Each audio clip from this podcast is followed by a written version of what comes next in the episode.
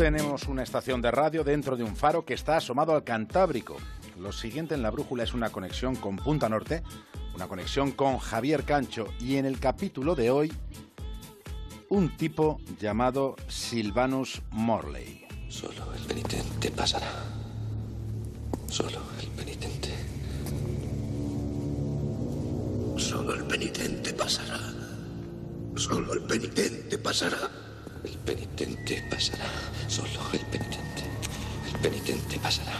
El penitente pasará. El penitente. El penitente se humilla ante Dios. El penitente pasará. El penitente. El penitente se humilla. Se arrodilla ante Dios. ¡Arrodilla!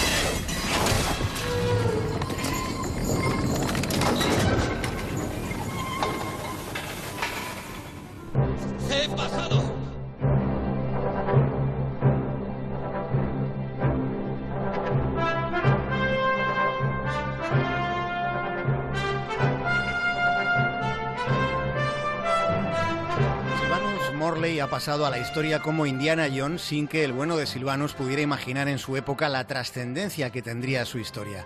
Una historia vinculada a un personaje en la que por otra parte su nombre no aparece por ningún sitio, porque la mayoría de la humanidad desconoce que fue Silvanus Morley en quien se inspiraron Steven Spielberg y George Lucas para construir un personaje de esa envergadura que tiene Indiana Jones. Un héroe que no lleva antifaz, que era profesor de arqueología, un arqueólogo intrépido con unas vulnerabilidades que le humanizaban. ¡Odio las serpientes, Jock! ¡Las odio! Vamos, no seas tan cobardica, hombre.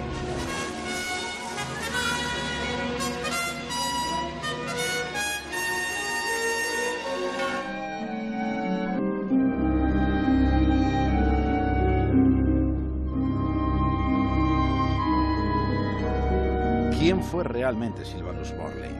Una parte de la respuesta siempre está en el trasfondo. Era arqueólogo, desde luego que lo era, pero también fue un espía. Se especializó en el estudio de la cultura maya y de sus jeroglíficos y al tiempo que cartografiaba el litoral de México, también pasaba informes secretos a Washington sobre dónde era que los alemanes escondían sus bases de submarinos en Centroamérica durante el transcurrir de la Primera Guerra Mundial. ¿Con medio ejército alemán pisándonos los talones quieres que vaya a Berlín? ¿A la boca del lobo? Sí, lo único que importa es el grial.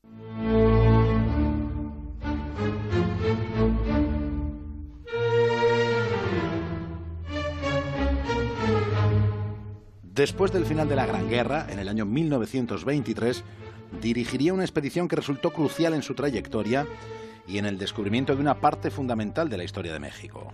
Fue la excavación en las ruinas mayas de Chichen Itza. Ese enclave ya había suscitado cierto interés arqueológico durante el siglo XIX. Pero fue él, fue Silvanus Morley quien puso toda su determinación en encontrar lo que el tiempo y la tierra habían escondido. Después de, de tanto empeño, suyo fue el hallazgo del Templo del Guerrero y las mil columnas. Ese lugar se construyó hacia el 1200 de- después de Cristo en un territorio que forma parte de la provincia del Yucatán. El templo es una construcción con forma piramidal. El pórtico de entrada lo flanquean dos serpientes gigantes de cascabel que son las que soportan el dintel. Y dentro, dentro hay una gran cantidad de salas abovedadas. El lugar del que estamos hablando pertenece a la que está considerada como una de las siete nuevas maravillas del mundo.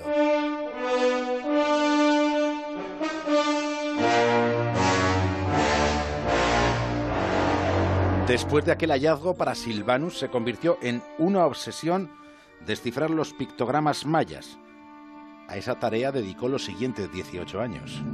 Su obra más reconocida y más citada es la referida precisamente a las inscripciones del calendario maya y sus dioses. Silvanus solía decir que detestaba la selva con todos sus bichos, pero le apasionaban las culturas ancestrales y los secretos que escondían. Había estudiado arqueología en Harvard, pero él sentía que la mente le bullía de un modo más vigoroso cuando estaba más cerca de la selva, cuando estaba inmerso en los trabajos de campo indagando sobre el terreno. Sobre el terreno, uno de los descubrimientos más magníficos que hizo Silvanus fue el Templo del Caracol. El Templo del Caracol, que era un observatorio astronómico construido a finales del primer milenio, después de Cristo, fue levantado aproximadamente hacia el año 900. Los mayas usaban ese emplazamiento para observar el cielo, para tratar de identificar los cambios que mostraba el espacio exterior. Los mayas eran unos entusiastas de la astronomía y la contribución más enigmática que a la astronomía hicieron fue su calendario, un sistema complejo de ciclos que controlaban el tiempo de una manera casi más precisa que el propio calendario gregoriano.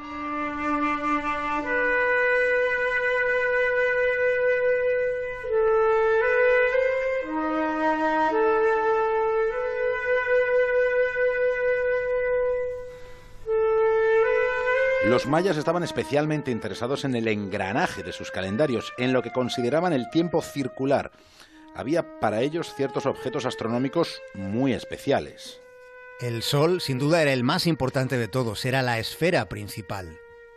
Pero también observaban la Luna, con mucha atención el planeta Venus y ciertos cúmulos de estrellas y de constelaciones. Pero dado el tiempo en el que existieron como civilización, claro, los mayas seguían la pista de todos estos cuerpos celestes de una manera más bien rudimentaria.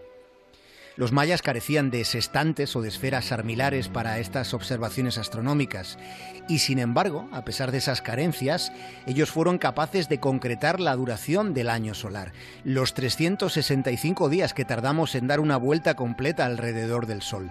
Los escalones de la pirámide de Chichen Itza son justamente 365. Son 365 escalones. Sobre Venus, sus estudios lograron comprender que ese planeta tarda 584 días en coincidir con la Tierra en relación a la posición del Sol. los mayas admiraban la Vía Láctea, a la que llamaban Huacachán. Tengamos en cuenta que la civilización maya procede de, de hace 4.600 años y ellos, los mayas, aún tienen reservados secretos para este siglo XXI en el que andamos, para los años que están por llegar, para sorprendernos más todavía, porque todavía quedan hallazgos fabulosos por ser desvelados.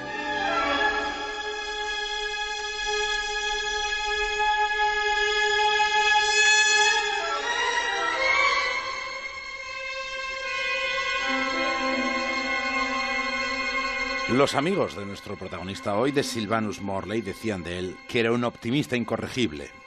Seguro que Silvanus se entusiasmaría con todo lo que se descubrió después de sus pioneros hallazgos. Él abrió alguna de las primeras compuertas al pasado de una de las civilizaciones más interesantes que en toda la historia de la humanidad hayan existido. Silvanus vivió durante 65 años, vivió intensamente. Murió justo después de que le nombraran director del Museo del Nuevo México. El corazón se le paró cuando se disponía a enfrentarse a nuevos retos, a retos siempre relacionados con los secretos de la escritura jeroglífica, ya estuviera en estelas, en dinteles, en altares o en recipientes de cerámica que se podían coger con las manos, siempre tratando de, de descubrir, de saber algo más de cómo fue la vida de los mayas, tan regida por la exactitud del calendario, tan basada en conocimientos matemáticos y astronómicos excepcionales para el tiempo en el que vivieron. Silvanus Morley, el auténtico Indiana Jones, aquel arqueólogo que se dedicó a buscar cápsulas de tiempo a pesar de la oposición de su padre, es un protagonista indiscutible del rastreo de la historia. Si su padre hubiera sabido cómo terminaba esta historia, la suya, la de su hijo, seguro que se habría sentido orgulloso de él. De pronto recordé lo que dijo Carlomagno, que mis ejércitos sean las rocas y los árboles y los pájaros del cielo.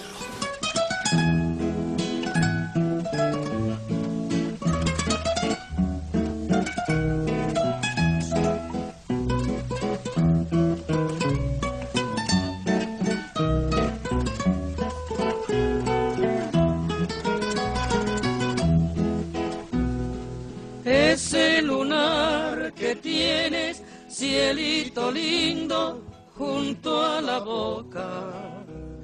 No se lo des a nadie, cielito lindo que a mí me toca. Hasta el lunes, Javier Cancho. Un abrazo grande a todos, un abrazo David. Canta y no llores, porque cantando se alegran siempre.